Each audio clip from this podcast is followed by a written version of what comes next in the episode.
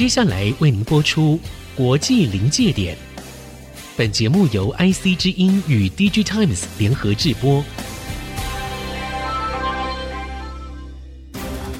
诡谲多变的地缘政治，当国际冲突找上我们，DG Times 总编辑巫凌祥带您剖析科技产业，了解国际局势与世界观点。欢迎收听国际临界点。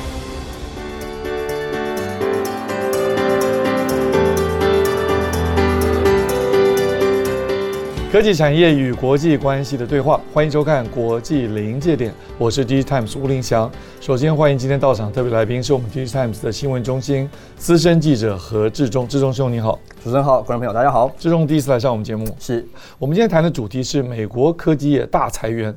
台湾的 IC 设计人员呢，行情逆势上涨。Google 为什么那么重视台湾？那在请教志忠帮我们分析啊，为什么 Google 那么重视台湾？我们第一个子题之前呢，我们先帮我们的观众还有听众朋友们回顾一下，Google 跟台湾有很深的缘分哦。在二零一三年，彰化呢，Google 就设立了资料中心。后来在二零一九年，台南、二零二零年云岭都设立了资料中心。另外，在二零一七年呢，也收购了台湾 HTC 宏达电的手机团队。另外呢，正在进行是二零二一年到二零二四年，Google 在台湾布这个海底电缆。二零二一年到二零二三年，台湾的 IC 设计团队，Google 都在加强当中。好，请教志中，Google 为什么那么重视台湾？Google 为什么这么的重视台湾呢？其实有三大重点哦。第一个就是有它有一个绝佳的这个地理优势，台湾。没错，不管是我们常常在这个国际政治新闻里面当中常常听到的所谓的第一岛链哦，或者是我们电子时报黄社长常常提到的科技岛链哦，都是因为说台湾有一个非常好的一个战略地理位置所导致而成。所以这两个岛链还不一样，第一个第一岛链是地理上的实际存在的，没错，physical 的这样的一个岛链，那科技岛链是个虚拟的位置。台湾在这两种岛链，不管是实际的或虚拟的，都是很重要的位置呢。是，Google 都看到这一点了，没错，嗯哼，那。第二个因素呢，就是所谓的群聚效应啊。我们都知道说，其实台湾在这个半导体产业哦，不管这个上中下游的群聚效应非常的强。其实不只是半导体产业，是包括像系统代工，其实台湾在这个伺服器代工占有这个九十趴以上的市占率，是是是非常的强大的。那半导体系统，甚至包括是软体人才、硬体人才，其实都围绕这个群聚效应在发酵。我们都知道说，其实，在台湾哦，这个搭高铁非常的方便嘛，是啊，就是一日生活圈，这个因素造就了台湾就是发展很多很多科技产业非常重要的一个原因，这也是 Google 看上台湾的其中一个因素。是像这个我们常常讲台积电哦，在新竹有厂，台中竹科啊，台中中科、南科，这个对美国人或欧洲人来讲。他觉得根本就在一个城市里面一样，当天都可以来回呢，非常方便。这是你所谓的群聚效应，这正是台湾的优势之一啊。这个岛就不大不小，刚好就那么大，真方便呢。没错，这个第三个这个要点呢，就是是人才，人才还是人才哦，很重要，所以要说三次哦。是这个我们刚刚有提到说，群聚效应当中，不管是系统啊、半导体啊、软体、硬体，其实都围绕一个很核心的概念，就是人才的这个部分。是台湾的人才呢，因为接地气，肯打拼。而且非常的熟知这个呃半导体产业或者这个科技产业的脉动啊，是。其实刚刚主持人有提到说，呃，这个 Google 甚至也开始，他们本来是一个软体系统服务的一个公司嘛，是。可能有一些他们想要哎做一些硬体的计划哦。这个当中呢，其实人才就是他们非常想要积极在台湾争取的一个部分。其实台湾的工程师啊，非常的耐操啊，好用，对于这个产业链非常的熟悉。那这样子对于 Google 来说是一个不可多得的一个珍宝。这个不是我说的，这个是 Google 台湾的人资主管曾经在接受媒体访问的时候所谈到的这个三个重点，他真的有这样子的感觉。没错，对，我聊一些这个业界有趣的事情。太好了，我们大家都知道说，其实这个 Intel 非常的厉害，但是台积电为什么可以有这个更优秀的一个竞争力呢？代表其实我们这个台湾业界常谈的，就是台积电有这个所谓的十万青年十万军哦，他这个千军万马，是这个工程师非常的努力，不断的轮班，加上他们的研发技术这个 know-how 非常的强劲。当年还有什么夜鹰计划？没错没错，半夜都在轮班呢，非常强劲的一个竞争力哦。而且对于台积电来说，其实。没有任何一个人是可以懂得全部的全貌的。是啊，对，它都是一个集体作战。嗯，那可能中高层的主管才会知道说，哎，他们在这个计划当中里面的一小部分，是这个打造了台积电非常强大的一个竞争力。那这样子的文化所训练出来的这些高级人才哦，是包括不管是在半导体的晶圆制造产业、封测产业或者设计产业，其实台湾的这些人才其实具有一个非常强大的一个韧性来面对许多的挑战。哦，你讲到这个韧性，我觉得太重要了，嗯、因为我们常常听到美国在二零一八年开始跟中国所谓的贸易战，嗯、到这个二零二零年、二零二一年啊，这个拜登政府上来之后呢，他就一再强调全球供应链的韧性。嗯、我们过去只把这个韧性这个词啊用在供应链上面。现在你把这个韧性也用到了人才上面，所以显见这个人才跟这个供应链的韧性，其实供应链的韧性也很依赖人才的韧性。没错。那像这样子人才的一个韧性哦，呃，其实我们可以思考说，现在的一个趋势是什么？就是美国的这些公司哦，呃，他们可能从系统端出发，然后已经有了很好竞争的优势，但是他们也在思考说，其实像苹果是一个很好的例子哦，他们本来是卖手机跟电脑的嘛，是啊，他们开始要自研晶片，也一段时间了，他们做的非常的成功。自研晶片，对，他们自己的晶片其实推的非常的成功哦，就是手机自己。的应用处理器，甚至到现在 MacBook 都换到他们自己的晶片了。其他的这个系统大厂也开始思考说，哎，那我为什么也不能够就是开发一些挂我自己牌子的晶片，比如说是 Google 牌晶片啊，Amazon 牌晶片啊？可是呢，这当中其实有很多的 know how 是这些系统大厂可能不是那么熟悉的。在这个时候。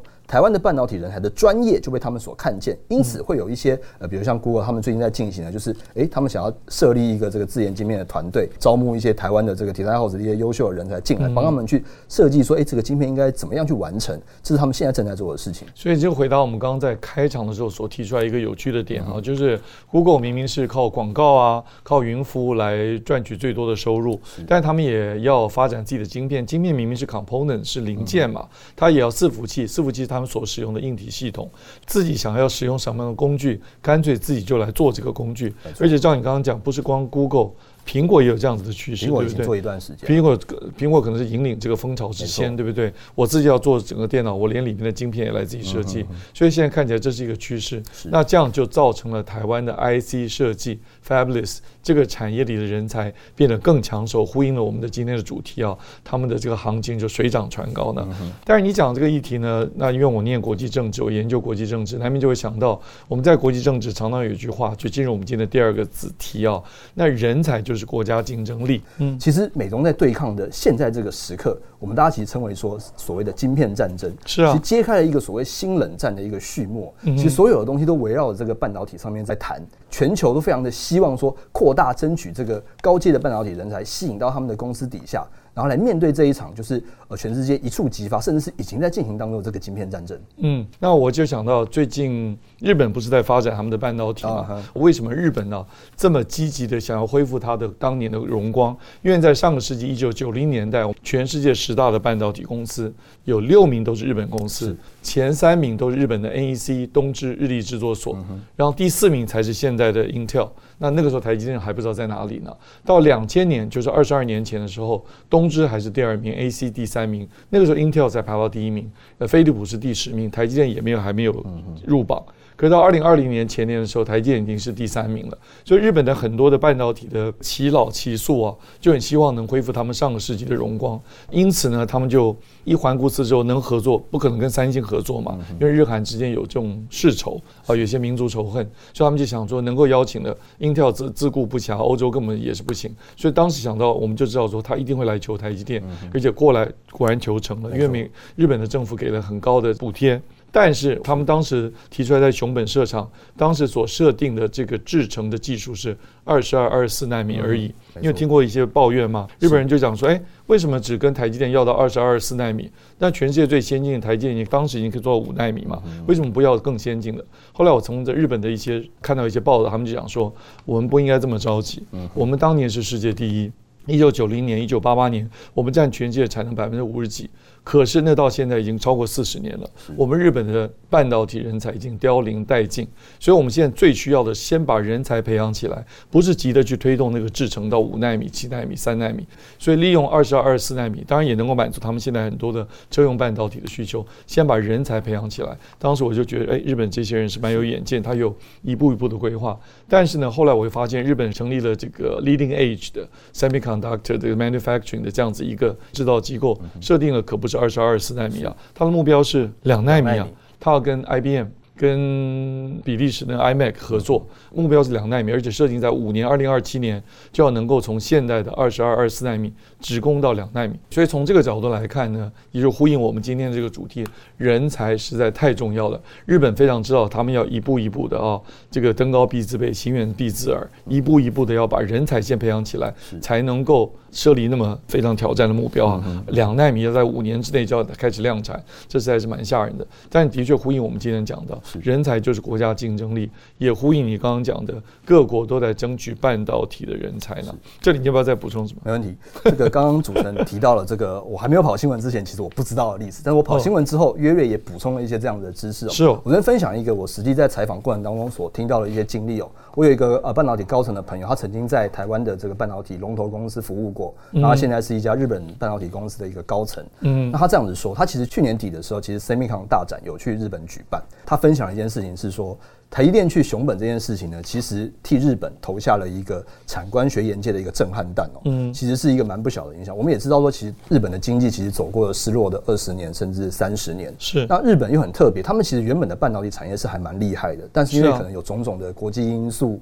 种种的一些竞争的底下，渐渐的就是没落了。他们现在强的是在所谓的这个基础的材料啊、基础科学研究的领域。那在生产制造方面的竞争优势就没有像台积电一样这么的厉害哦。那这样子的情况呢，在台积电去熊本之后，似乎有一些改变哦。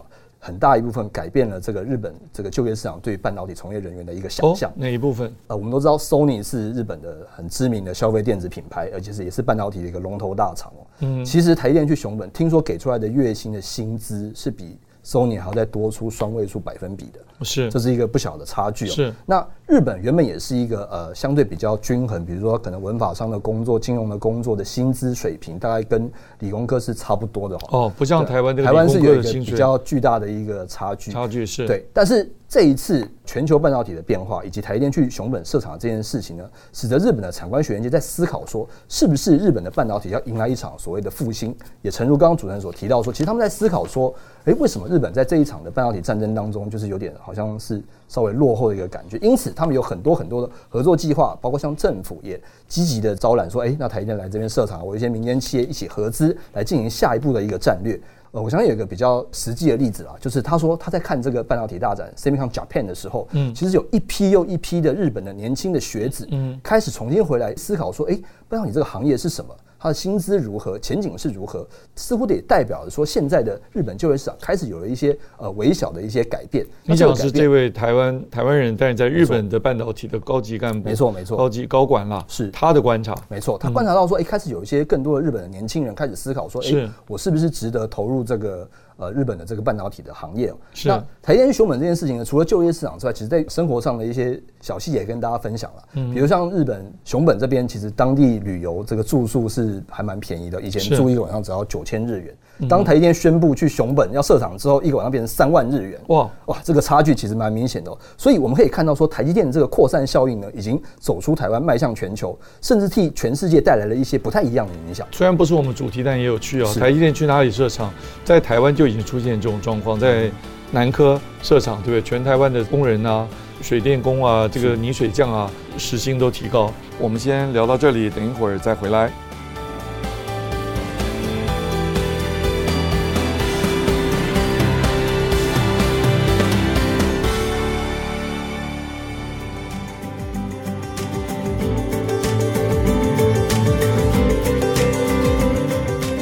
IC 之音的听友，大家好，欢迎再回到国际临界点。第二子题讲说，人才是国家竞争力很重要，这是一个前提。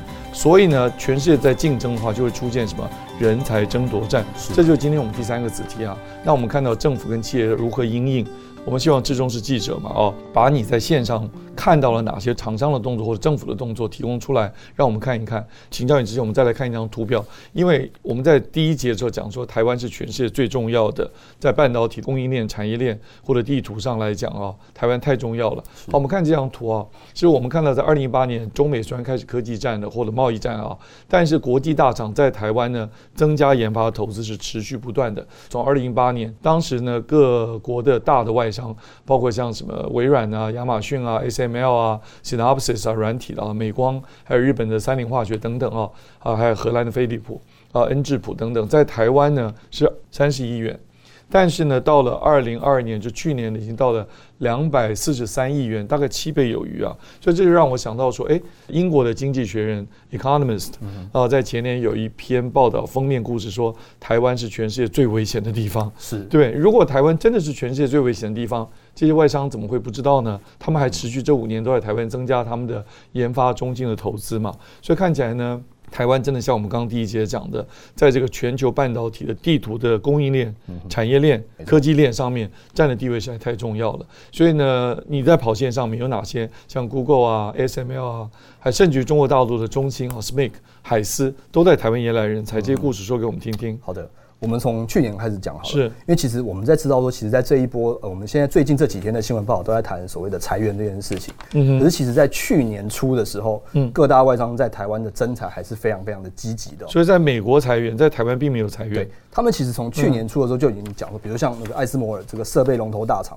就已经宣布说，哎，我要再招募一千人在台湾。然后像美光记忆体龙头大厂也宣布说，未来的这个大概二零二三到二零二五年之间吧，要再增加大概两千人。其实他们的真人计划是持续的，不过确实因为这一波的景气下修，他们短期的时间之内是有一些裁员的动作。可是我们如果从比例上面来看，其实他们招募人的这个比例还是比。裁员的这个人数是多很多的，所以那个其实不叫裁员，那个只是人事的没错。调整，没错，因为人事就跟我们人一样有新陈代谢嘛，就不是很适任的员工做小比例的必要的这个调整，其实利用这种时机也是很正常的。嗯，嗯，嗯，这个我相信主编也很清楚哦。其实我们在跑产业久，我们也发现说，其实外商跟台商的这个企业文化其实不太一样。嗯，那外商通常是大开大合，是因为人才对他们来说是一个成本比较高的一。就是人也比较贵，那他们也比较敢出这个重金挖角，所以才会有我们刚刚之前讲说，哎呀，大家都在抢这个所谓的高阶人才，就砸下重金也要把你从台湾的公司给挖出来，这个是外商蛮惯用的一个手法。是，可是呢，他们在景气下修的时候，往往他们的裁员也是比较不留情的。我短期之内我已经知道说今今年的景气可能不太好，那我为了要撙节我的成本。于是选择说，那我只好来裁员，让我的财报可以维持在一定的这个数字。这些事情是确实有发生的。那我们再回到说，呃，这个人才这个问题哦，其实台湾的这个半导体人才一直都是蛮炙手可热的。我们刚刚有提到说，这个中兴跟海思啊，华为海思，这个都是中国的半导体公司。在华为禁令以前，其实很多华为海思的高层其实是台湾半导体的战将。就是台湾半导体出身的，是对，然后他们被海思用重金挖去。那同样的，为什么被他们重金挖去呢？这些人才同样的熟悉半导体产业，熟悉群聚效应，熟悉品牌、客户啊与代工厂之间的关系。因此，这些中国的半导体大厂，新闻上也常常提到有这个所谓的老台积电的这一派人哦，嗯，很非常多赫赫有名啊，比如说蒋爸、蒋尚义。这个梁孟松，每个都是新闻的焦点人物啊。嗯，那他们的最大的优势就是他们等于是第一批的台湾超级半导体战将，这样的人才的趋势。所以我之前也才写过一篇报道，这个厂商朋友跟我讲的，嗯，台湾的半导体人才优势在哪边？在于说我们有数个世代的人才，老中青全部投入在这个产业当中，包括像老台积电。我们现在的这些年轻人，十万青年十万军，其实是一个非常庞大的一个一个群体。那是因为那个半导体这个产业在台湾已经连续蓬勃发展三十年了嘛，三十年，所以老中青的人才就一直接续起来，没有断层，不像日本我们刚刚提到的，没错，它有一个很大的断层的，没错。嗯，那这样子一个局势呢，我们现在的政府也应该要思考说，我们如何延续这样子的一个优势哦，因为。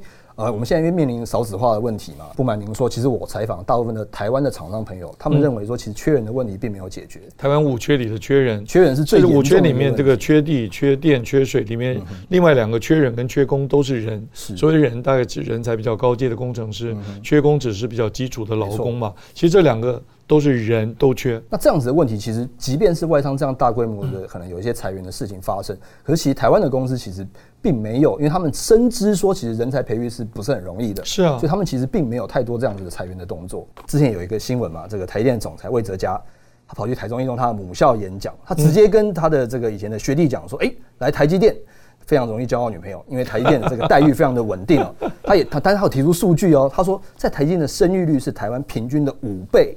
哇，我们知道说，其实台湾这个少子化问题其实蛮严重的。台积电工程师那么忙碌，还有时间做人吗？没错，生育率是五倍。啊、那这样子代表说，哎、欸，台积电的这个薪资待遇是可以让大家可以这个成家立业的。是这个太重要了。看起来这个魏哲家完全针对了这个这样子的现象。但是我要回应一下说，像这样子的情况，其实台湾这些公司哦，包括像台积电或者像联发科，其实他们对人才的吸引力是还蛮大的。其实有一些中型的厂商，其实有一点就是还是会觉得说，人才的缺口很容易被这些龙头大厂所。所吸走。我们还是要必须要来思考说，诶，如何让这些中型厂商也能够在这样子的一个人才漩涡当中得到他们想要的人才？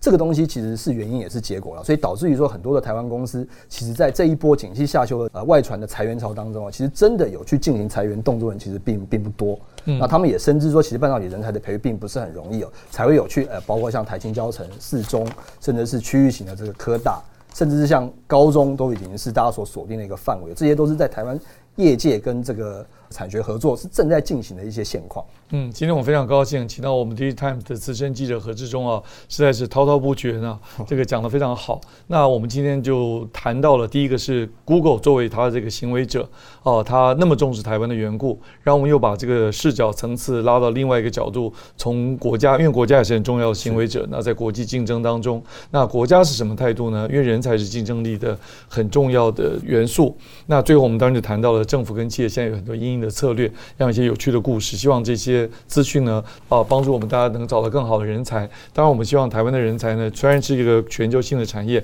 还是先让台湾所用比较重要，不要轻易就流到别的国家去了。好，今天非常感谢我们 DigiTimes 资深记者何志忠精辟的借鉴啊，这个真的侃侃而谈，滔滔不绝，以后要常来上节目。那你现在所收看跟收听的节目叫《国际临界点》，是由 DigiTimes 跟 IC 之音联合制播的。那 IC 之音是在每个星期二的早上。